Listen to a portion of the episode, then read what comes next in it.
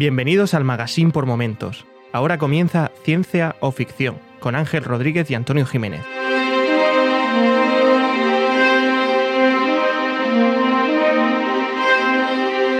Bienvenidos a Ciencia Ficción, un podcast sobre la ciencia y la tecnología que encontramos en libros, series, películas y básicamente en cualquier plataforma. Yo soy Antonio Jiménez y hoy vuelve a acompañarme en mi podcast Ángel Rodríguez. Hombre, don Ángel, ¿qué tal? ¿Qué pasa, Antonio? Tú por aquí. Me imaginaba que estarías por ahí dando un garbeo.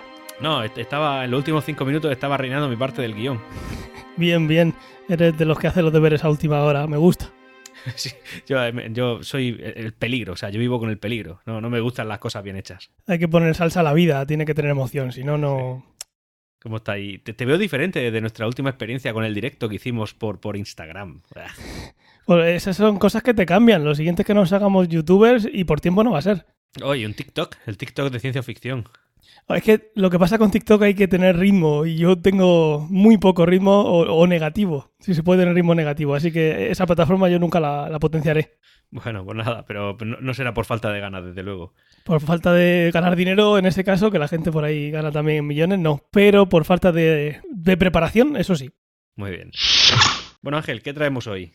Pues hoy traemos feedback de los oyentes que, claro, como están en su casa recluidos igual que nosotros, por la situación, pues tienen tiempo para escribirnos y tenemos un par, un par de ellas. Eh, si quieres empiezo yo con la primera, luego lees tú la segunda. Venga, Pues la primera es de Jaumet de Palma. Nos la dejaba en Evox y nos decía, hola, como película pionera en ordenadores que toman conciencia y se unen para rebelarse contra el hombre, está Colossus, Proyecto Prohibido, de 1970. Un superordenador inexpurgable eh, de Estados Unidos que se conecta a otro de la, de la Unión Soviética y se hace con el control mundial.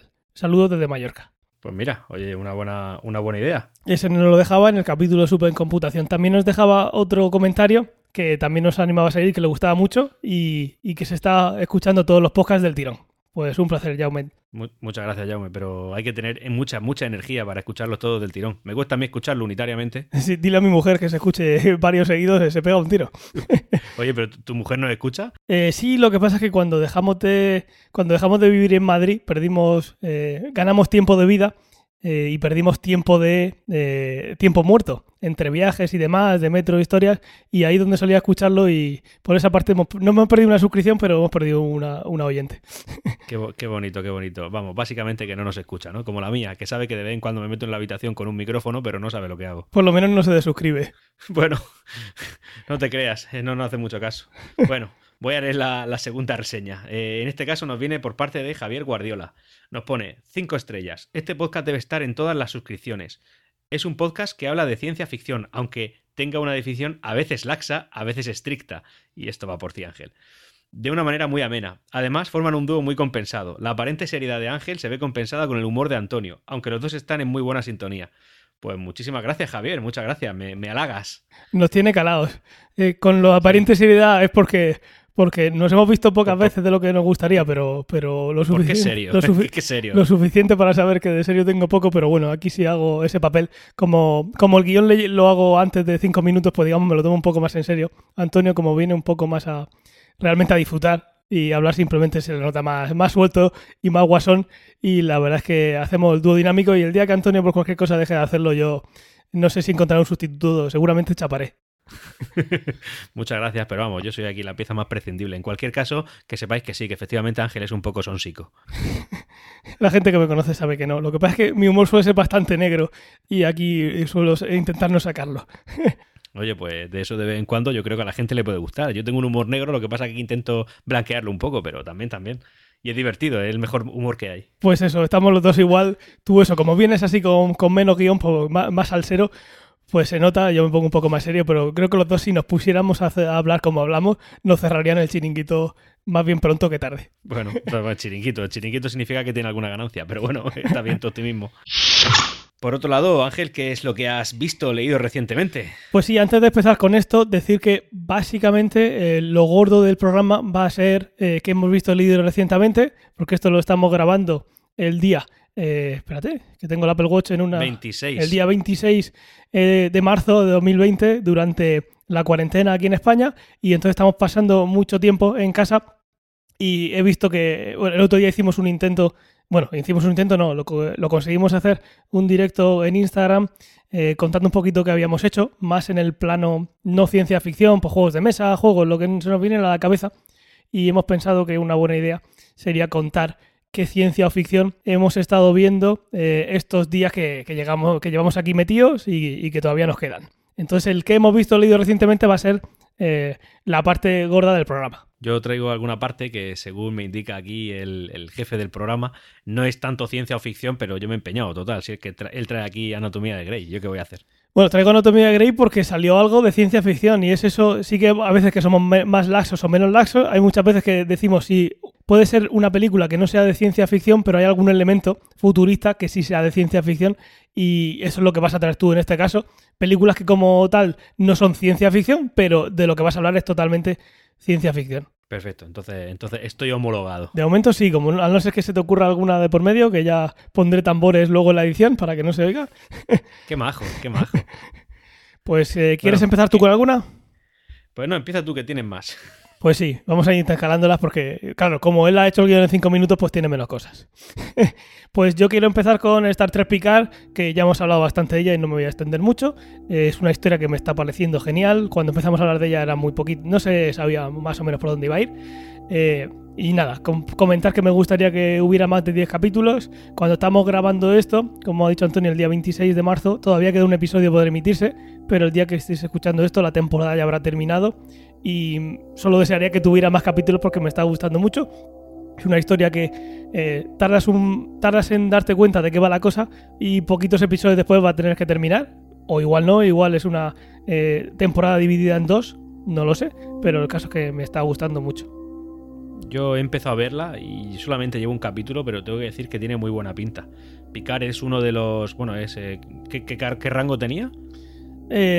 ¿Dónde? ¿En la serie original o ahora? Bueno, en, ambas, ¿qué más da? En la, en la serie eh, original, eh, la nueva generación es la capitán y aquí hablan de él de almirante. Algo pasaría por medio que obviamente pues, eh, ascendió. Pues el capitán Picard, que es básicamente el profesor Charles Xavier, y la verdad es que me estaba gustando bastante, me estaba gustando. Además es un, es un actor que me produce, me... aparte es, es, como raro, porque me produce por una parte temor, por otra parte ternura, entonces es como, no sé, pégame pero me pegas con cariño. Sí, sí, cuando has empezado a decir lo que te produce, a mí lo primero que me ha venido a la cabeza es ternura, o sea que sí, es un actor que lo... Pues es eso, eh, es, picar, eh, aparte, del actor es picar, y picar siempre transmite esa filosofía, esa ética, que yo creo que da ternura, eh, mm, aparte de por cómo es y cómo habla, yo creo que también por toda la sabiduría que tiene. Efectivamente, yo creo que tiene muy buena pinta la serie. Tú ya has visto más capítulos que yo, pero yo por lo menos el primero no me ha parecido denso. ¿eh? en un principio pensaba que iba a ser bastante complicado de ver, pero no. No, no, es fácil de llevar, no es como la siguiente que vamos a hablar, que, eh, que es Westworld, y si quieres tú ya sigues con la siguiente. Westworld sí que es densa y hay muchas cosas que estás, eh, estás viéndolo y sabes que te estás perdiendo la mitad porque es muy, muy, muy compleja. Eh, no es así Star Trek Picard, pero sí Westworld, y yo comentar un poquito algunas pinceladas de ciencia ficción sin, sin destripar nada, porque son simplemente cositas que salen de estos capítulos que yo he visto, que ya son tres y es, uno de ellos es que hay mucha grabación en España. En, en, cada capítulo ha salido una parte de España y yo he tenido la suerte de estar allí, entonces da gusto, aparte de ver una serie que te gusta, de ver un decorado eh, real eh, de nuestro país en el, que, en el que yo he estado. Pero eso, yo, yo, por ejemplo de esta serie he visto solo la primera temporada y yo no recuerdo mucho paisaje de España, de hecho es todo este, al menos la primera temporada. Ya, es que estoy hablando de la tercera, que es lo que he visto estos días. Mira, yo por ejemplo de Westworld sí que recuerdo que era como que cuando empecé a verla tenía la sensación de que iba a ser una de las mejores series de la historia, porque es que la idea es tremendamente original, además de que, en fin, que tiene pinta de estar muy entretenida.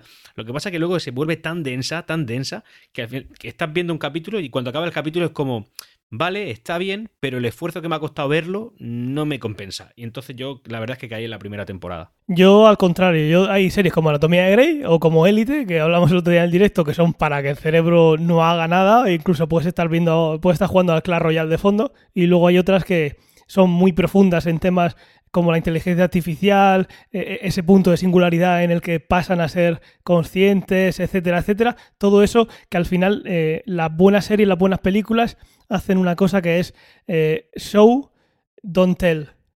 Es decir, enséñame las cosas, no me las estés diciendo como si, como si fuera tontito, no me las estés diciendo. Que no haya una frase. Eso también pasa en una, serie que contaré más adelante. Y eso hace que sea compleja, pero yo creo que merece mucho la pena ese esfuerzo y yo sigo pensando que es una de las mejores series de los últimos tiempos. Sí que no es una serie para estar eh, viendo mientras haces otra cosa, así hay muchas. Y en el caso de que queráis verla, si no la habéis visto, eh, que sepáis que es una serie que es dedicación absoluta a la serie, si no es simplemente ponérsela por marcar una casilla en la típica aplicación de me he visto esta serie, pues siguiente. Sí, esta serie yo la recuerdo que cada vez que me sentaba a verla era como, me voy a echar aquí una horica estudiando. Era a ese nivel, era, era, excesivamente densa. Sí que es verdad que, que, me llama mucho la atención, me gusta y no descarto retomarla, pero retomarla cuando tenga ganas, porque no me entran las ganas de ver algo tan denso. Sí, yo te la recomiendo que, la sigas, pero está totalmente de acuerdo. Tiene que ser que la mente esté preparada para lo que te viene encima. A ver, tampoco es que nos vayamos a quedar medio lelos si la, si la vemos, ¿no? Pero en fin, que, que sí, que sí, que es complicada de ver. ¿Qué, ¿Qué, elementos de ciencia ficción tiene, tiene esta serie, Ángel? Pues en estos capítulos que llevo vistos, por ejemplo, se ven, eh, bueno, aparte de esa sofisticación que tienen los personajes que salen en, los parques, aquí se ve también fuera del parque qué, tecnología se usa. Por ejemplo, robots que hacen tareas mientras eh, un humano está supervisándolo eh, en una construcción. El, el, humano, digamos que se está encargando de ver que ese robot, que es un compañero suyo, misma anchura, misma altura, ¿vale? Eh, no es un robot ni muy grande ni muy pequeñito, es el que se está encargando de hacer el trabajo pesado o trabajo peligroso. Y tenemos un humano que está ahí bastante aburrido porque no puede hablar con el robot, eh, supervisando que, el robot siga funcionando como, tiene que funcionar. Luego también se ven coches autónomos como, como yo creo que deberían ser el día que lleguen, que son cabinas. Eh, tú lo que tienes es una cabina cuadrada, un poco estilizada y bastante bonita, que están pesados para una conducción puramente eh, artificial. No hay ni un volante, no hay asientos que estén mirando hacia adelante, aunque eso puede ser que la gente se mareara al principio.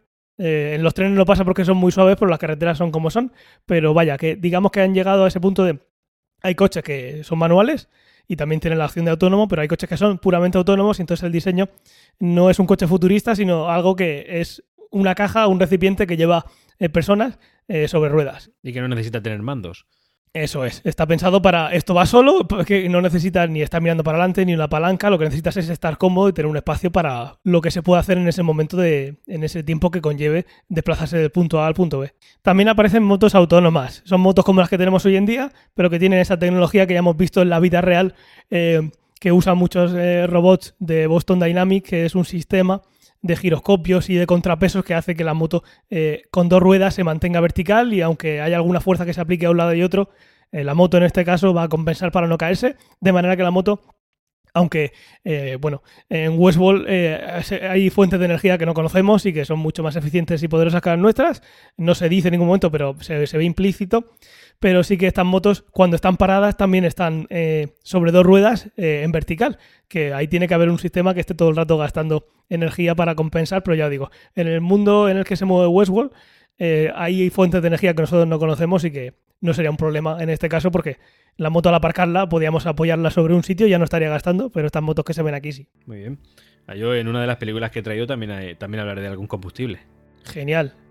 Luego también se ven cosas que hoy en día ya podemos, eh, se, está viendo que vamos a poder hacer, que es eh, reservar eh, un hotel por voz. Simplemente un asistente virtual que le dices que te reserve un hotel y él ya se encarga de hacer los procedimientos, imaginamos. Es algo que, que Google en una conferencia, no sé si fue en 2019 o en 2018. No, no, fue en 2018. 2018 eh, anunció que tenía esa capacidad. Eh, todavía no ha salido y no se puede usar, pero eso está ahí. También se supo después que depende de la circunstancia, puede ser que, no funcione tan bien como esos ejemplos, pero bueno, es algo que podemos ver aquí. No parece tan futurista, pero sí que impresiona ver esa tecnología. Y claro, eso lleva eh, a la duda de cuando estás en ese mundo, y dentro de unos años en el nuestro seguramente, cuando hablas por teléfono con un humano, no sabes si ese humano es un humano real o es una voz tan perfecta o una inteligencia tan perfecta que, al final tiene que llegar un momento que le dices, oye, pásame con un humano, porque empiezas a ver cosas raras. Eh, es algo que nos pasará hoy en día. Eh, te, coge, te responde un contestador automático y tú dices, vale, sé lo que hay. Y ya uno se lo toma como se lo toma. Pero llegará un momento en que habrá que ir preguntándolo o habrá que poner unas normas de, hola, soy un robot, aunque no lo parezca, y ya empieza la conversación. Sí, porque como la cosa sigue como está yendo ahora mismo, con el tema de, la, de los asistentes estos que te ponen las compañías de teléfono cuando tienes que llamarlos con cierta urgencia. Hola, soy Toby, ¿en qué puedo ayudarte? Te mato. te mato, Toby. Eso, llegará un momento que Toby, como no nos diga soy un robot, pues estaremos ahí hasta que digamos, oye, hay algo que me chirría cuando pase el test de Turing. Quiero inversión en I D en esto, para matar a Toby ya. Luego hay una cosa muy interesante que es, es como todo en, este, en estas series tan, buenas, eso, que, las cosas no se dicen, te las tienes que ver tú. Y es que hablan del, del concepto de, cómo transcurre el tiempo diferente dentro de una simulación y dentro de lo que es el mundo real. Eh, no tiene por qué transcurrir igual, entonces puede llegar un momento que tú estás en una simulación y el tiempo está pasando para ti más despacio o más rápido que el mundo real. Esto me hizo acordarme de La voz de los muertos, que es, el libro, que es la segunda parte del libro del juego de Ender que esto, aparte de que todo en, esos libros es una maravilla, a pesar de que la película del juego de Ender no me gustó mucho, en los libros estas cosas las tratan de una manera, eh, desde mi punto de vista, magistral. Y en este caso, en, La voz de los muertos, se habla en ese momento de eh, inteligencia artificial y no artificial y cómo transcurre el, tiempo diferente para ese organismo eh, sintético y ese organismo físico, ese organismo biológico, como nosotros. Y luego también hay una cosa, ya por puntualizar, que uno de los protagonistas de esta temporada nuevos, eh, tiene un reloj inteligente que es mucho más feo de, y como apariencia mucho menos futurista de lo que hoy en día tenemos. Aquí hay cosas que, pues seguramente por elección de guion y no por ningún error ni nada que podamos decir, pues, pues, me hizo. Eh, me dio. Eh, me, resultó curioso ver ahí un, aparato que tenemos ya como un Apple Watch o cualquier reloj de estos que los ves mucho más futurista y con más definición de lo que te aparecen ahí, de lo que aparece ahí en esa serie que tiene, pues eso, tiene una tecnología muchísimo superior a la nuestra. Bueno, eh, técnicamente el Apple Watch no es futurista, es presentelista, ¿no? Tendría que ser, está aquí, ahora ya, no es del futuro. Pero que es mucho más futurista comparado con el que aparece en la serie, quiero decir que, que lo que se ve en la propia serie. Sí, que lo de la serie es más antiguo que lo que, lo que hoy en día tenemos. Eso, tiene esa pinta, ya, te digo, no es nada que nos tiren a la cara de, mira, te voy a enseñar cómo funciona en el futuro. No, simplemente, pues eso, el aspecto, me pareció curioso. Pues Ángel, si no tienes nada más que decir, voy a hablar de, la, de mi primera aportación. Tírale. Vale, yo lo que he visto, y ya la vi anteriormente, pero la verdad es que es una película que recuerdo bastante. Evidentemente, oye, no hemos dicho nada, pero os avisamos. Todo este podcast va a estar lleno de spoilers, por si no os habéis dado cuenta ya. Eh, y bueno, en este caso he visto Passengers, que según Ángel es, no es de ciencia ficción, pero tiene elementos de ciencia ficción, ¿no? No, esta sí es de ciencia ficción. Ah, Creo que se cruzó alguna conversación por ahí y no nos enteramos bien. Sí, esta película es de ciencia ficción.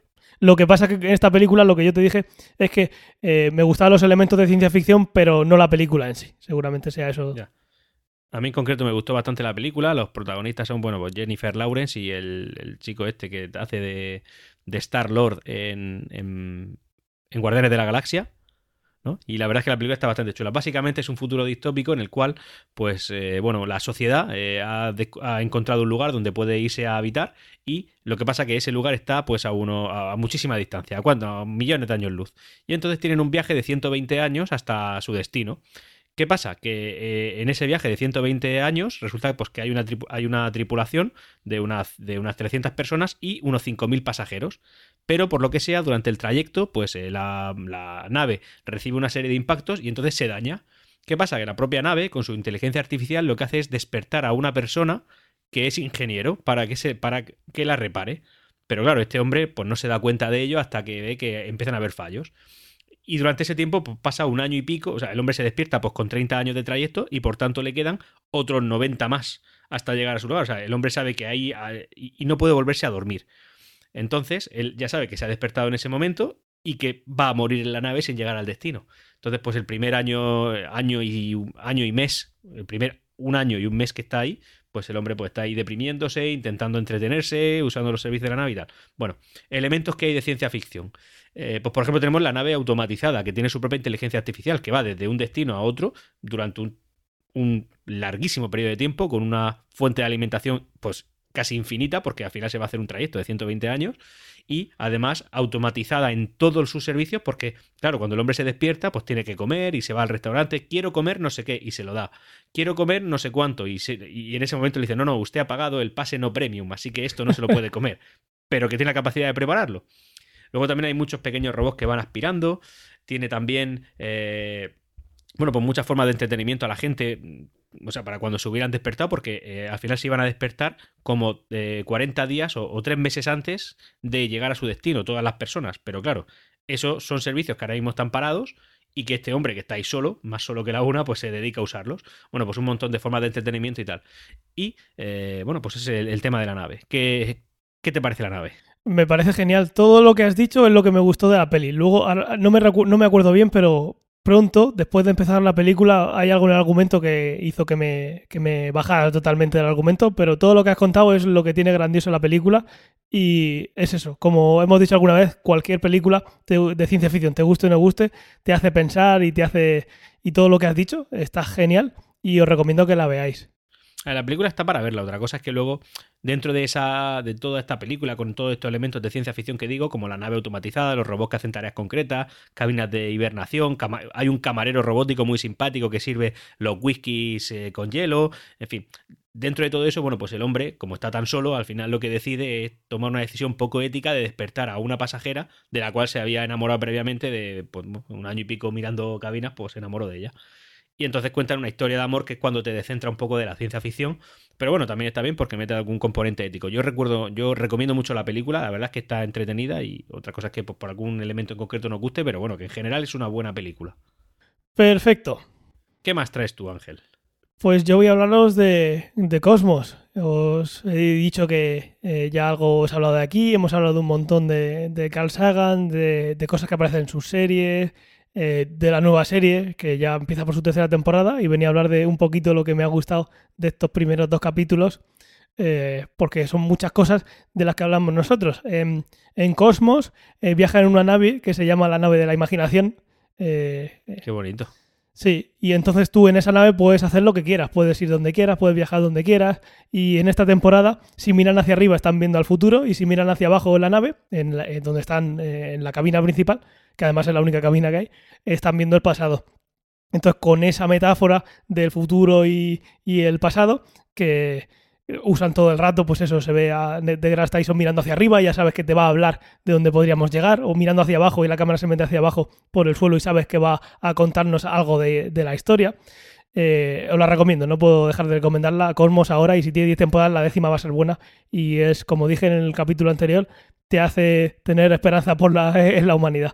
Yo ahí tengo una teoría, y es que toda aquella serie que dure más de cuatro temporadas es porque obligatoriamente tiene que ser buena, o al menos tener su público consolidado. Si no, no, no pasan de ahí. En este caso estamos hablando de una serie documental, es como un documental de, bueno, en este caso de National Geographic, entonces tiene más sentido todavía que dure, pero eh, Cosmos es algo que tuvo dos temporadas en los años 80 y ahora ha vuelto por un discípulo de Carl Sagan que, que es eh, Neil deGrasse Tyson, que es uno de los mejores divulgadores eh, que tenemos hoy en día, divulgadores científicos, y, no puedo dejar de recomendarla, como he dicho. En estos capítulos se está hablando de las primeras formas de, arte, eh, de las primeras eh, ciudades que tuvimos en la Tierra, que se sabe que eran ciudades que eran tan primitivas que no tenían el concepto ni de calles, estaba una al lado de otra, entraban y salían con una escalera por el techo, porque eso, no tenían ni ventana ni nada, o sea, te das cuenta de esos conceptos que hoy en día vemos tan obvios eh, que obviamente alguien tuvo que, imaginarlos y que crearlos y que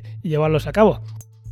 También hablan en los primeros episodios de las nanovelas que hemos hablado eh, muchas veces de, de, cómo podríamos enviar una misión a Alpha Centauri para que nos mandara información de qué tenemos allí en el caso de que tuviera que salir para allá con una de las naves, como ha dicho Antonio, de las de Passenger. Pero bueno, esas naves serían mucho más pequeñas y tardarían solo 20 años en llegar y una vez que llegaran allí, en 4 años nos podrían mandar la información. En 25 años tendríamos información de algo que de otra manera tardaría eh, miles de años en llegar. Por ejemplo, si la sonda Voyager que es el objeto eh, más lejano que tenemos hoy en día, que ha creado el hombre, eh, si fuese en la dirección de Alpha Centauri tardaría, eh, no sé si eran 30.000 años de llegar, ahora mismo no me acuerdo, pero un tiempo que no es viable. Entonces, con estas nanonaves, pues podríamos investigar ese Alpha Centauri, que tiene algunos planetas, para ver si ese podría ser un objetivo al que ir. Por ejemplo, pues eso se comenta muy bien en la serie. Luego, también en el segundo episodio se habla de la zona habitable. Hemos hablado muchas veces aquí de esa zona eh, esa zona que va de una distancia X a una distancia X más no sé cuánto de una estrella en la que se considera que puede haber vida, tal y como la conocemos, en la que hay agua líquida, agua sólida, agua gaseosa. Se habla mucho de esa zona habitable y de lo frágil que es. También hay una cosa muy chula que hacen una comparación de la expansión por todas las islas que hubo en el, Pacífico de los polinesios, que es una zona de 20 millones de kilómetros cuadrados que los polinesios hace miles de años fueron conquistando una a una y básicamente era como ir conquistando el espacio de un planeta a un planeta. Esta analogía de cómo hace miles de años eh, el humano fue capaz de ir conquistando islas en el océano, lo hace la comparativa con cómo podríamos en el futuro conquistar islas en el espacio que son pues, planetas que tenemos por ahí. Y eso está eh, genial. Y eso cada vez me hace pensar más en lo que me gusta eh, The Expanse y cómo trata todos estos problemas que hoy en día tenemos y que eh, en aquellos días tendrían los polinesios, cómo esos problemas pueden estar cuando empecemos a hacer colonias en Marte, también en la Luna, en el cinturón de asteroides. Cuando veo estas cosas me hace todavía valorar más y más cómo se lleva esa serie, ya no solo lo de la ciencia ficción, sino lo importante que es la historia que nos están contando voy a, voy a tener que retomarla. Me he visto la primera temporada y ahí me he parado. Tienes que retomarla sí o sí. Vale, vale. Ahora que está Disney Plus, tío. Ahora que está Disney Plus, no me aprietes. Yo creo que ahora mismo tienes tiempo para todo. No, no te creas. Yo sigo trabajando igualmente, ¿eh? Ya, es verdad, es verdad. Eh, eres de los que está, sigue levantando el país por el resto. Sí, sí, tenemos hoy un servicio indispensable para la sociedad. Hay también un elemento súper chulo que es de ciencia ficción hoy en día, pero que simplemente el problema sería eh, técnico, que es hacer un telescopio usando como lente principal el Sol. En lugar de fabricar una lente del tamaño del Sol que más o menos hiciera lo que hace el Sol, aunque si la lente fuera más grande, eh, igual de grande que el Sol, haría más, eh, tendría más potencia de la que tiene el Sol. Y cuando digo potencia del Sol me refiero, todos sabéis, y si no lo recuerdo, que el espacio y, y, la gravedad están ligados lo que hace la gravedad es distorsionar el espacio alrededor. Por eso un planeta gira alrededor del Sol, por ejemplo. Eso también pasa con la luz. Y eso ya lo predijo Einstein y se pudo comprobar que, que si una estrella está detrás del Sol, según la posición en la que esté, puede ser que podamos verla porque el Sol está curvando su luz. Vale, pues eso es lo que hace una, una, una lente, es curvar los rayos solares. Entonces, si nosotros pusiéramos otra lente, que sería el ocular de un telescopio, en el punto focal del Sol, que son 50 millones de kilómetros, la, verdad es que no recuerdo el, eh, valor. Eh, si ponemos ahí una, lente gigante o unos espejos gigantes para recolectar esa luz, el Sol sería la lente principal y nuestro elemento que tenemos que poner en el espacio, que es lo complicado de fabricar, sería la lente secundaria. Con eso seríamos capaces de ver eh, ciudades en otros planetas distantes. Eso no es algo de ciencia ficción, es algo que es de ciencia ficción por la imposibilidad técnica que tenemos hoy en día de crear eh, semejante eh, parte eh, secundaria de, un telescopio. Y esto también está muy chulo. También hablan del motor Warp de Alcubierre, que es un motor teórico que en principio no viola las leyes de la, de la física, y ahora estoy hablando de la realidad. Alcubierre es un científico que creó una teoría que es una nave que es capaz, por lo que hace, de, digamos, comprimir el espacio delante suyo y empezar a expandirlo detrás para que tú puedas viajar más lejos de la velocidad, más rápido que la velocidad de luz, sin eh, romper ninguna barrera eh, física que dice que no puedes ir más rápido que la velocidad de luz. Y también hablan de, esa posibilidad que daría que ese motor, eh, aparte de que teóricamente funciona, que se pudiera crear. Eso es algo que eh, también se ve en The Expanse. en The Expanse y también en su tiempo en Star Trek se hablaba de momentos en la historia en los que hacía que cambiara totalmente eh, el mundo. Y en este caso pues sería pues el motor de, Alcubierre sería uno de esos momentos en los que si se consigue crear pues cambia la humanidad. De, igual que un día se consiguió pasar el, Atlántico, pues otro día se consigue eh, ser capaz de viajar más allá de la velocidad de la luz. eso también se habla. Lo típico.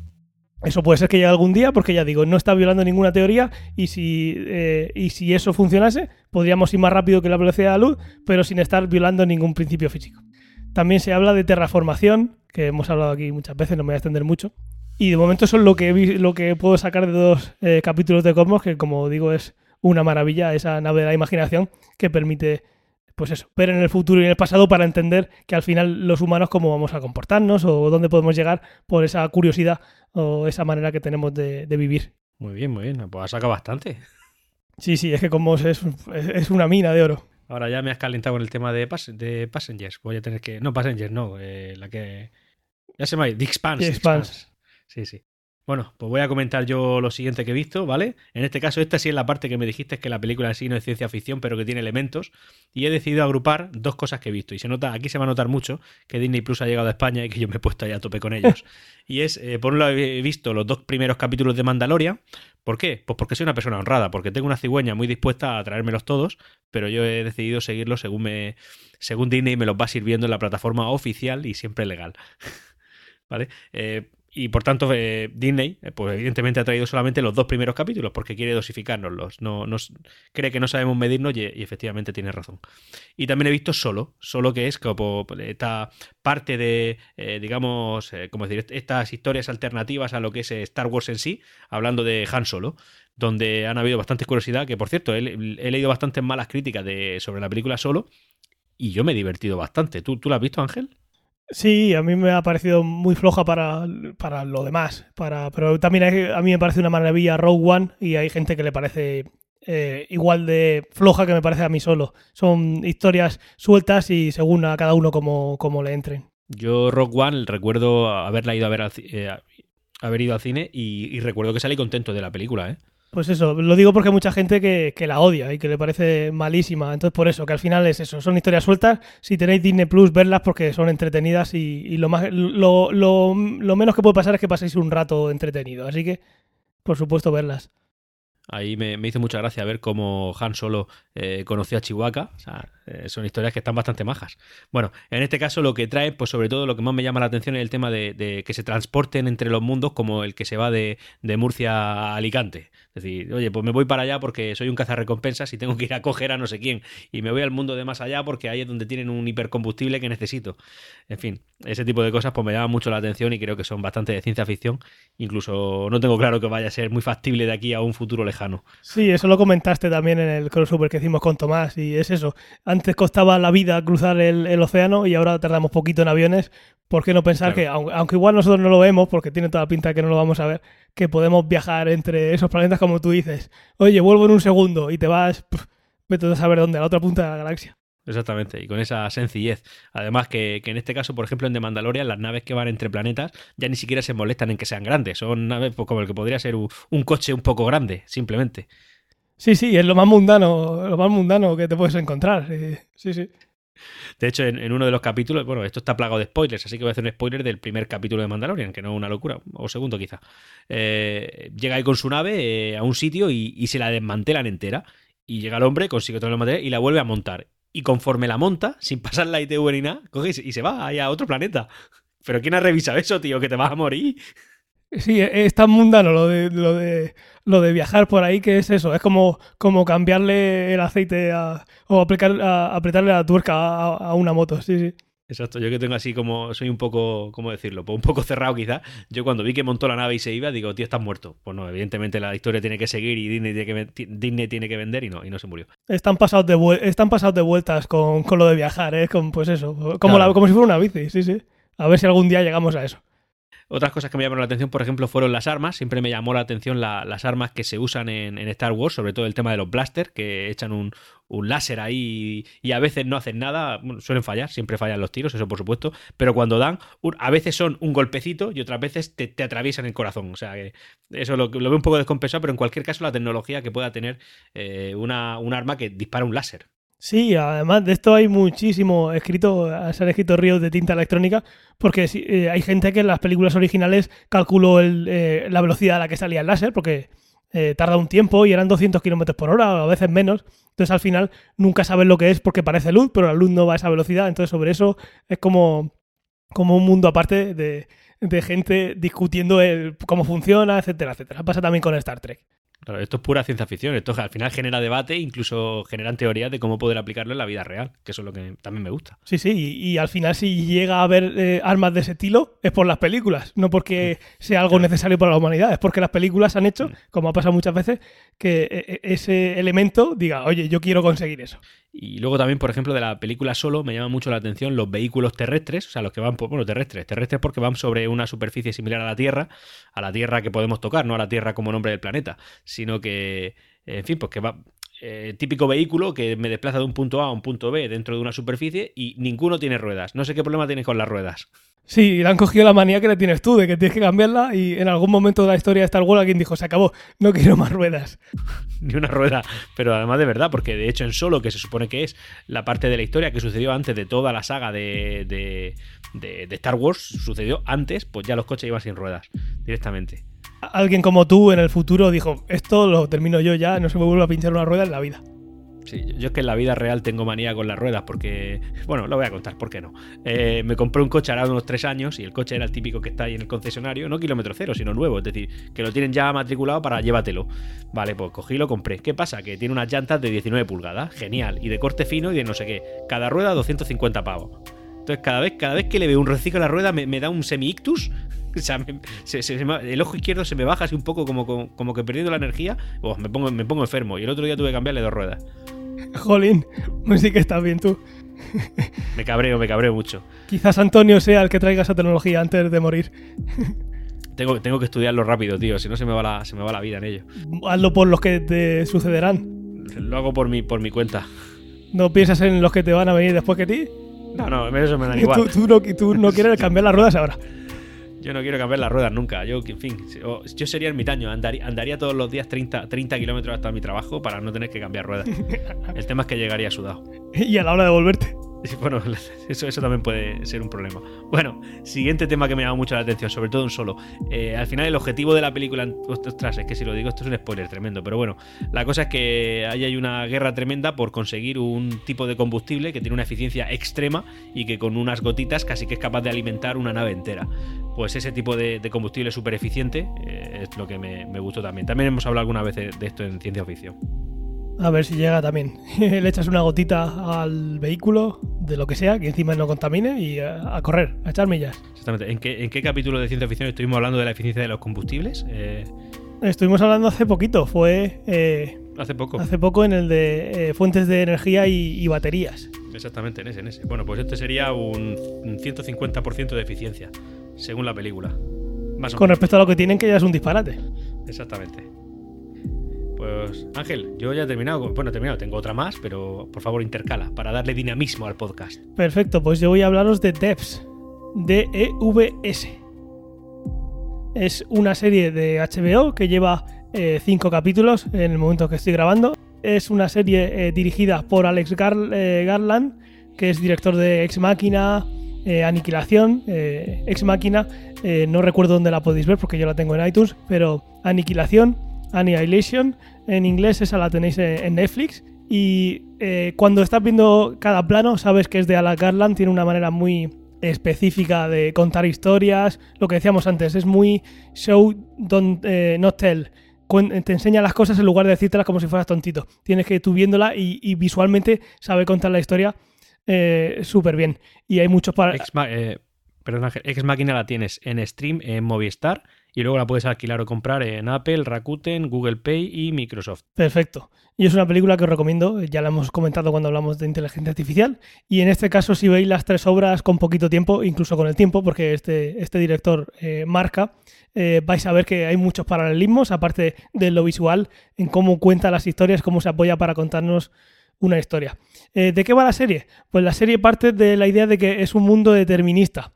En el, ¿Qué quiere decir determinista? Que, que funciona de manera, eh, por decirlo más científico, como hemos hablado muchas veces aquí, que no es algo cuántico, que tú puedes saber dónde está una partícula en un momento y con total precisión, ¿vale? Entonces, partiendo de esa base, de esa base de un mundo determinista, eh, nos dicen que si supiésemos el estado de todas las partículas en un momento, podríamos predecir de dónde vienen y a dónde van. Si lo pones en un sistema muy pequeñito, parece algo básico, si lo pones en un sistema como el universo, es algo eh, muy, muy complejo. Entonces, lo que nos hablan es de una tecnología que permite hacer proyecciones al futuro y al pasado, basados en cálculos. ¿De acuerdo? Entonces, estamos suponiendo que vamos a tener una máquina que va a poder calcular el futuro y el pasado. Eh, esto tiene unas implicaciones filosóficas, éticas y morales que son impresionantes y que eh, el director lo trata súper bien y que os recomiendo muchísimo que la veáis porque es una obra, eh, de momento, me parece una obra genial, tanto visualmente como, eh, como, la historia. Además, también os pondré a modo de esto un artículo que he leído hace poquito que dice por qué es tan difícil calcular el pasado con el problema de los tres cuerpos, que pues eso, nos hace una idea de cómo de difícil sería si yo sé ahora mismo, en este mismo instante en el que estamos grabando, cómo están todas las partículas, eh, poder eh, calcular qué pasó y quién mató a alguien, o poder eh, calcular qué va a pasar con, con muy poco grado de incertidumbre para poder decir esto va a pasar sí o sí. Os la recomiendo muchísimo. Eso ahí tiene mucho, mucho, mucho tema ético, ¿eh? Sí, sí. Hay una película de, de Tom Cruise que me suena, ¿no? Que me, me- me recuerda a esto. Minority Report. que- esa es, que yo sé que este va a ser un asesino, así que lo detengo antes de que cometa el delito, ¿no? Eso es. Eso, por ejemplo, aquí no se está viendo por ese lado, pero toda esa ética eh, en, en cada frase te la, te la están diciendo y te hace pensar de, jolín, esto, esto es un esto lo quiero ya o esto es un esto no lo quiero nunca. Sí, sí. Os la recomiendo muchísimo porque eh, es magnífica en todos los aspectos eh, hasta el momento. Bien apuntado queda. El tema es que estoy suscrito a todo menos HBO. Pero vale. Cigüeña, ¿no? No, no, yo no he dicho nada. Vale, vale. Pero te estoy viendo la cara, que hoy nos estamos viendo mientras grabamos. Es verdad, es verdad. Venga, comenta tú la siguiente para ir dándome. Y ya después comento yo y tú, te- y tú concluyes. Perfecto, pues quiero hablar de Refundados, eh, que es eh, de algo que ya hablamos en el último capítulo, que iba a salir, pues ya ha salido, ya he tenido la oportunidad de verla. ¿Tú la has visto? Yo he visto los primeros 15 minutos. Vale. Pues simplemente es, eh, vuelvo, a re- vuelvo a recordar para quien no escuchara el capítulo anterior, que es algo, es una historia eh, del universo de Altered Carbon eh, que podéis ver en Netflix. Eh, el simplemente decir, porque ya hemos hablado de ella, fue el primer capítulo del podcast en el que hablamos de ella, que en este caso me ha hecho pensar sobre la muerte real que llaman en la serie, que es romperte la pila, aparte de acabar con tu funda. En la serie... Es cargarse, el- es cargarse tu conciencia, Sí, es matarte realmente de no hay vuelta atrás. Entonces, eh, me, parece curioso, por nombrar algo de esto y no dejarlo aquí so- en el aire, eh, que en la serie vemos cómo eh, se asesinan fundas y se hacen muchas fechorías que, desde el punto de vista del espectador, nos puede parecer que, que las están considerando como mundanas, que ese es el día a día. salgo a la calle y me rompe la funda y se acabó, tengo que buscarme otra. Esto pasa bastante en la, en la segunda temporada, pasa menos en la primera, aunque en la primera sí que hay mucha más violencia. Pero me refiero a que muchas veces se dice más eh, lo que voy a decir ahora. Lo que me llama la atención es que a pesar de toda esta violencia y destrucción de las fundas, se nombra muchas veces la frase de que duplicar una funda está prohibido, o sea, estar la conciencia en dos fundas está prohibido, o que la muerte real está prohibida, me hace pensar que en ese mundo en el que eh, digamos que morirse es como si te rompes un tobillo, parece ser, aunque si tienes una, quieres una nueva funda tienes que gastarte dinero. Bueno, hay muchos países en los que pasa también lo mismo, no tenemos la suerte de que te ponen la escayola y ya está, te cobran una pasta, pero bueno, es verdad, sí. Pues aquí simplemente si tienes dinero te pones una nueva funda. Como digo, lo que me llama la atención es que eh, hay cosas como duplicar fundas o la muerte real que, que se dice está prohibido, está prohibido, cuando has visto a esa persona matar a 20.000 fundas, digamos. Entonces esto me hace pensar que ese sistema, ese universo, eh, en ese universo, ese sistema judicial, pues eso lo tiene muy en cuenta y al final estas cosas lo que harán a esas personas serán eh, matarlas. Es decir, acabar con su pila.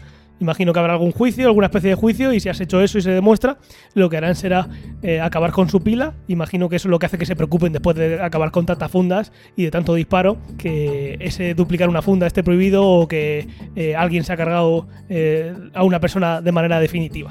Eso me llamó la atención en toda la serie, pero me ha hecho pensar justamente este capítulo barra película corta. Muy bien, muy bien. Oye, pues sí, y la retomaré, la retomaré, pero vamos, la vi 15 minutos no por mala, sino porque la vi, eh, la estaba viendo en la cama y me dormí, pero me dormí por cansancio, era de noche. La noche era fría. Tenía miedo. en su día porque lo leímos y ahora lo leemos más. Eh, O sea, ahora que la, que la he visto lo digo más, es una, eh, una película, un capítulo en el que hay muchísima violencia. Lo digo por si eh, te- tenéis aprensión a la sangre, aunque sea virtual o cualquier historia así, o la veis con alguien que la da más o menos, llevad cuidado porque es, eh, es eh, bastante, bastante violenta. No se corta un pelo. Es como la primera temporada de Alter Carbon, pero a lo bestia porque como es animación, pues todo es mucho más económico. Voy a, voy a atreverme a decir algo que me llamó la atención en esos 15 primeros minutos que vi. Y es que la conciencia eh, tiene que asumir los vicios que la funda tenga. Me llamó la atención. Cierto, cierto. Porque lo metieron, metieron la conciencia en, en- en una funda de una persona que fumaba mucho y entonces él era adicto al tabaco. De hecho, se quejaba de soy adicto por culpa de la funda. Sí, sí. Me, me gustó, me gustó mucho ese tema. Súper interesante. Parece que te mete en la conciencia, e- ese cerebro está ahí, y ese cerebro, si ya ha tenido otra conciencia, eh, le queda algo. O, bueno, la verdad es que como no sabemos eh, qué parte del cerebro funciona o no, porque realmente tienen la pila ahí. Pero sí, sí, muy, muy interesante. Bueno, pues si no tiene nada más que comentar, comento yo la última de las que estoy viendo. Tírale y yo eh, termino con la última y, y listo. Yo he visto una película que ya vi. ¿Y por qué la he visto? Pues porque, señores, es que ha venido Disney Plus. No, no nos patrocina el episodio, ya lo digo, pero bueno, es un dato que está ahí. Y entonces, eh, yo soy muy. A mí me han gustado mucho los superhéroes desde pequeñito, desde pequeño. Siempre he sido más de Superman, no de DC ni de Marvel. Yo he sido de Superman. Pero dicho eso, pues digamos que ahora ya hay dos bandos, ¿no? DC y Marvel. En este caso, bueno, pues Marvel es la que está imperando y desde luego ganando. En cualquier caso, eh, con, Disney, con Disney viene Marvel, así que he visto Endgame. Eh, es una película que en sí, eh, bueno, Ángel dice que no es muy de ciencia ficción, yo creo que es de ciencia ficción a tope, porque, oye, sí que meten cosas, ideas muy alocadas, sobre todo con el tema de Tony Stark, que cada vez, cada dos por tres siempre tiene algo. De hecho, aquí se inventan los viajes en el tiempo en esta película, ¿no? Eso, por ejemplo, es ciencia ficción a tope. Sí. Y muchos mucho de los poderes que tienen los superhéroes, como por ejemplo eh, Iron Man, o como por ejemplo eh, eh, Hulk, o, o por ejemplo el propio Spider-Man, todo eso es pura ciencia ficción. Ant-Man también es pura ciencia ficción con su propia tecnología. Ant-Man es una persona que por a, a base de, de- de- de tecnología cuántica, como ellos le llaman, pues eh, puede cambiar el tamaño, incluso meterse dentro del, del submundo cuántico en el que es tan pequeño que al final está conviviendo con las partículas. En fin, todo este tipo de Sí, cosas. to- todas estas películas que está diciendo son ciencia ficción. Eh, eh, ah, tenemos dentro de todo ese universo los Guardianes de la Galaxia que han nombrado antes al actor que viajan en el, en el espacio como eso, como también como, como si fuera lo más mundano del mundo. Sí, todas estas cosas, todas estas pelis son ciencia ficción. Pues por ejemplo, eso me llama mucho la atención, todas las tecnologías que usan en la película, en este caso, como digo, por los viajes en el tiempo, o a lo mejor lo- los propios Guardianes de la Galaxia, la hermana de Gamora, ¿sabes quién es? Eh, La chica esta azul, que es todo tecnología, es un cyborg. Nebula. Que al final incluso, Nebula, exactamente, que la usan para, pues bueno, pues para con- eh, tener recuerdos como si fueran imágenes videograbadas y todo este tipo de cosas. Eh, Hulk, ¿qué es Hulk? Pues hombre, Hulk es una persona que ha sido sometida a rayo gamma y que se ha hecho verde y su furia hace que eso aflore y entonces pues el hombre se cabrea mucho. Oye, me encanta la película, la recomiendo encarecidísimamente. Ahora bien, no podéis verla en crudo, es decir, antes de verla tenéis que ver todos los Vengadores hacia atrás, incluido lo que no son los Vengadores. Tenéis muchos deberes. Sí, sí. Tened en cuenta que, por ejemplo, el, el universo Marvel al final lo que están haciendo es una telaraña, valga la redundancia con el tema de Spider-Man, súper, súper calculada para que veas todas las películas. Y si las ves todas en su orden, todas tienen sentido. Porque no por ver Los Vengadores 1, 2, 3 y así sucesivamente puedes seguir la historia del tope. Porque, porque por, por ejemplo, en Endgame de repente aparece una señora que tú no conocías, que era la Capitana Marvel. Claro, para conocer su historia tienes que ver la película de Marvel que es Capitana Marvel, que no está dentro de la saga Los Vengadores tal cual. Entonces, al final, los que estéis suscritos a esta plataforma, vedlas todas y vedlas por orden de publicación. Porque así os vais a enterar bien y vais a disfrutarlas mucho.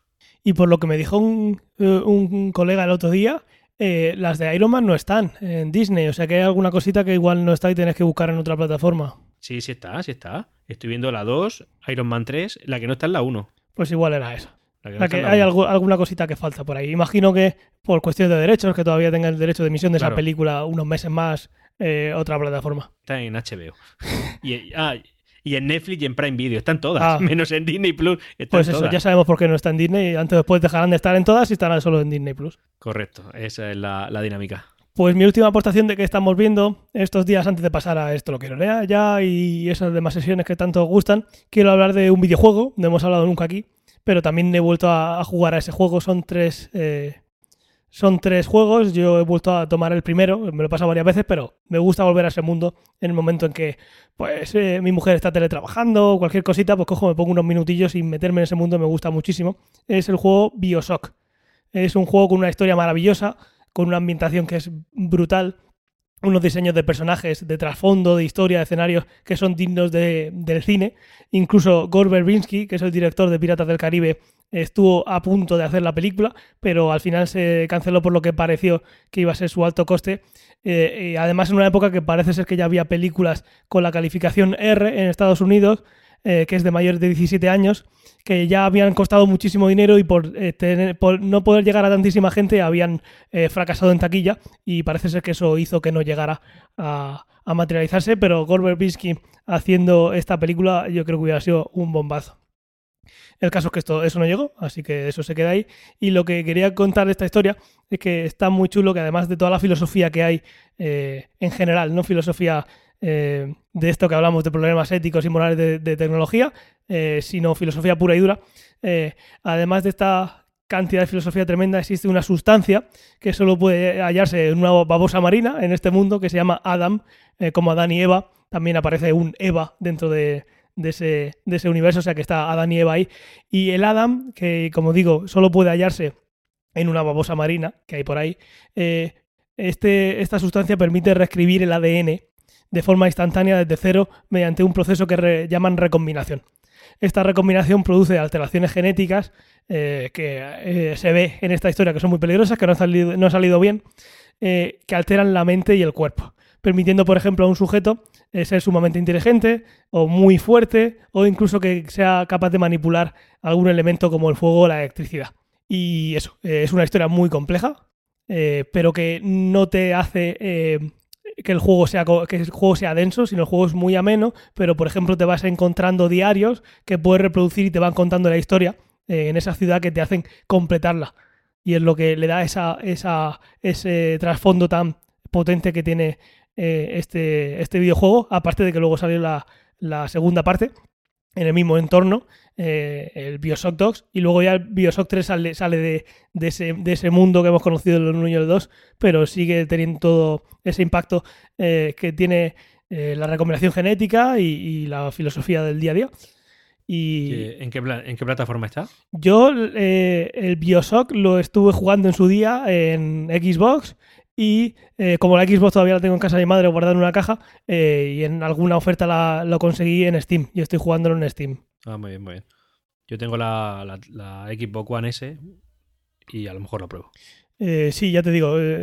sé dónde están los videojuegos con su cajita de su CD, así que tiene retrocompatibilidad, imagino, ¿verdad? Oh estás contribuyendo al, calentamiento global. La mía es la All Digital. Yo no tengo CDs. Ah, no tienes CDs. Pues nada, eh, eh, si hay que pillarse un juego de, ese estilo, que está muy chulo. Muy bien, apuntado queda, apuntado queda. Perfecto, pues pasamos a esto lo quiero ya. Y hoy venimos muy positivos, ¿no, Ángel? No hay nada, esto no lo quiero nunca. Lo que hay es solo esto lo quiero ya. Queremos Como no se me ocurra los, mientras que tú hablas esto, no, no sé, creo que esto no lo quiero nunca. Hemos venido positivos, imagino que será por, por, querer salir de casa o lo que sea. Claro, igual no es la positividad, es el tema de que como no vemos mundo, no vemos cosas que nos irriten y que queramos traer al podcast. Totalmente. Simplemente pensamos en las cosas bonitas que queremos. Lo que nos irrita aquí es lo que has dicho tú de, de los neumáticos, que ya fue un esto, esto lo quiero ya un neumático que no sé que no pasara eso. Así que sí. Ya sé una cosa que no quiero. Perfecto, pues ya tienes una. Ahora tengo yo que buscarme una. Tírale con un esto pues lo quiero ya. No, primero voy a decir esto no lo quiero nunca. Que se me olvida, que no lo he apuntado. Quiero los directos de ciencia ficción en Twitch. Pero esto es un esto lo quiero ya. perdón, rectifico. No los quiero en Instagram. Madre mía. Madre mía. Bien, no, bien, no. O sea, en Instagram no. a Facebook no. Vale, ok, ha sido, ha sido rápido. Bueno, y eh, mi esto lo quiero ya, tengo que decir que ni siquiera es mérito mío, ya solamente por sumarme créditos, y es a un estimado oyente y gran amigo mío personal, es Gaby, y troll. que me dijo, y Troll, que en vez de poner una reseña, como debería hacer la gente hoy en día, positivas, pues decide mandarme un eh, Telegram. Eh, bueno, es mentira, me ha mandado un WhatsApp, pero es que me da vergüenza reconocer que uso WhatsApp. Bueno, en cualquier caso, me dice, Antonio, apúntate esto para el podcast de ciencia o ficción. Uno, grabadora de sueños. Es decir, tener un sueño y poder grabarlo para poder, entiendo yo, que se refiere a rememorarlo. ¿Y esos sueños los puede ver tu parienta? Bueno, eh, es que encima luego me, me, concretó otra cosa más, que entonces ya esto ya sé por dónde va el, golfillo. Y es no, no, programadora. Que, eh, eh, la mente hace lo que quiere. Uno, si se puede ver, luego toca dando explicaciones. Bueno, pues en primera instancia me indicó la grabadora de sueños, pero luego me dijo, y programadora. Ya, campeón, ¿qué te quieres programar en los sueños? Vale, una cosa es ver, lo que está pasando y otra cosa es implantar. Claro, efectivamente. bueno, él quiere las dos cosas. Una es grabar, este sueño me está gustando, lo quiero grabar y rememorarlo. Y esta noche estoy contento y quiero alegría para el cuerpo, así que quiero dormir a gustito. Me programo un sueño de, no sé, eh, cómo pasar la tarde en una biblioteca, por ejemplo. Igual el sueño tiene compras dentro del sueño, que tienes que para desbloquear algo tienes que, pagar, o te salta publicidad, madre mía. Claro, te salta. Para eliminarlo la publicidad del, sueño, por favor, abone no sé cuántos créditos. Estás ahí a punto de, hacer lo que quisiera que en el sueño quieras hacer y te salta un vídeo que tienes que ver 30 segundos y no puedes saltar. Exactamente. Hay que, ¿Qué, qué inventamos ahora, Gaby, para poder tener tu sueño calentito por la noche? Para dormir calentito, quiero decir. Yo creo que tiene que ser una suscripción, que ya vaya con el pago. Exactamente. Muy bien apuntado. Bueno, eh, fuera de broma ya, la idea no es mala. Es decir, oye, yo he tenido un sueño chulo esta noche, quiero grabarlo y para poder rememorarlo, porque, oye, pues, pues sí, hay gente muy nostálgica que le gusta guardar este tipo de cosas. Y programar sueños. Oye, yo es que quiero aprender inglés, así que quiero programarme una clase de inglés para esta noche, Ah, por ejemplo. Así no descansas, ¿eh? Claro, bueno, pues de- de- mientras descansas aprendes, ¿eh? como las cintas estas de cassette que te ponías en los Walkman para dormir, ¿no? Para escuchar eh, inglés, que te hablaban en inglés y tú ya te levantabas, sabías más inglés que aquí que, en fin, que cualquiera. Pues ahí queda. Yo lo que quiero ya es eh, una sala de conferencias virtual, holográfica, tipo Matrix, como sea. Estos días estoy teniendo que hacer muchas conferencias delante de una pantalla en 2D eh, con mucha gente y estaría muy chulo al final poder hacer lo que se ve en tantísimas series y películas, como por ejemplo se ven hologramas sin ir más lejos en, en Altered Carbon o en cualquier miles de, de películas y que se están pasando por la cabeza ahora, pues eso, poder conectarse a esa sala virtual en la que podemos hacer como si estuviéramos allí con una eh, realismo que sea muy difícil de eh, distinguir de la realidad. Y si alguien quiere usar la sala de conferencias para otra cosa, juntándolo con, el, con los sueños programados, eso ya no sé si sería posible, Pero tú has tenido en cuenta que para esto supondría que tienes que ponerte pantalones, ¿no? bueno, los pantalones puede ser dentro de un avatar que tenga en ese mundo virtual, tipo Matrix. Ya, ya, por buscar excusas. Claro, que al final eh, tenía pelo dentro de, de Matrix Neo cuando fuera estaba rapado. Pues eso, que haya un, un recuerdo tuyo, un recuerdo ahí fuerte, fortote, con un pelazo. Exactamente, que puedas hacer la reunión ahí con los jefes, con los gerifaltes de la compañía en gallumbos, pero ellos solamente te vean la corbata. Eso es. Muy bien, me gusta la idea, muy, muy bien pensado, Ángel. Pues ya está, yo creo que podemos dejarlo aquí. Eh, Hoy hemos venido muy positivos, como ha dicho eh, Antonio, así que no tenemos un esto no lo quiero nunca. Y yo coincido con él que ha sido por no estar enfrentándonos al mundo del día a día, con sus partes malas que tiene estar encerrado. No estamos encontrando con algo que nos irrite y nos, no ha sacado lo peor de nosotros. Así que pues vamos a pasar a despedirnos. Bien, Ángel. Pues oye, mm, vamos a dar las gracias a los oyentes por escuchar, ¿no? Y muchas gracias por escucharnos y por dejarnos estas reseñas que nos habéis dejado. Ahora no salís de casa, así que qué mejor tiempo que, que invertirlo en escribirnos reseñas para que al final nos conozca más gente, que es el único propósito que tenemos, eh, dar a conocer el podcast y, y comentarle a vuestros amigos, como dice, como dice Antonio, aunque sea solo a uno. Eh, por- en estos 15 días, comentarle ahora que va a tener tiempo mientras que está limpiando en casa, mientras que haga lo que haga por casa, ponerse de fondo ciencia o ficción a ver si, si le gusta. Bueno, haga lo que haga, ¿no? haga lo que haga, ¿no? Mm, No se tienen por qué poner ciencia ficción. Cada uno en su casa hace lo que quiera. Sí, pero no, haciendo, no escuchando ciencia ficción. No, joder. Te- tenéis mi permiso. Pero el, el mío regular, ¿eh? Golfillos. Y nada, pues datos de contacto, eh, cienciaoficción.com para dejarnos una reseña si queréis en, en un capítulo en concreto, aunque también podéis hacerlo eh, en iVoox. Y arroba cienciaoficción en Twitter y ahí encontraréis, eh, pues nos encontraréis a Antonio y a mí eh, hablar de cosillas. Muchas gracias, Ángel, por tu tiempo y por tu trabajo y tu dedicación. Un placer, ya te digo, ha sido suerte que me has pillado en casa, últimamente no paro quieto. Ya, desde luego. A veces, a veces está en la habitación y otra vez está en el salón. Sí, sí, ¿no? porque me has pillado aquí delante de- del ordenador. Exactamente.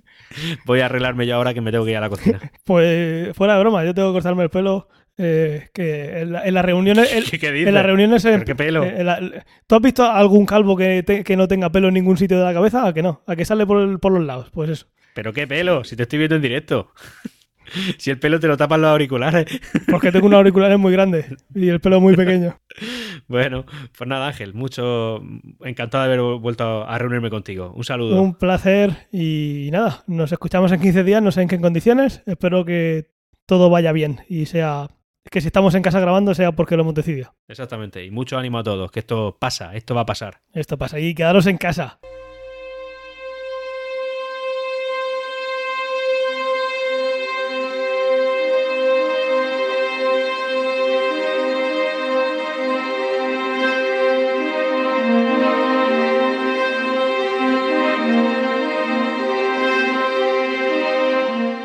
Te gusta este programa y lo escuchas desde la plataforma o la aplicación de iVoox, te pedimos que le des al botón me gusta que acompaña este audio.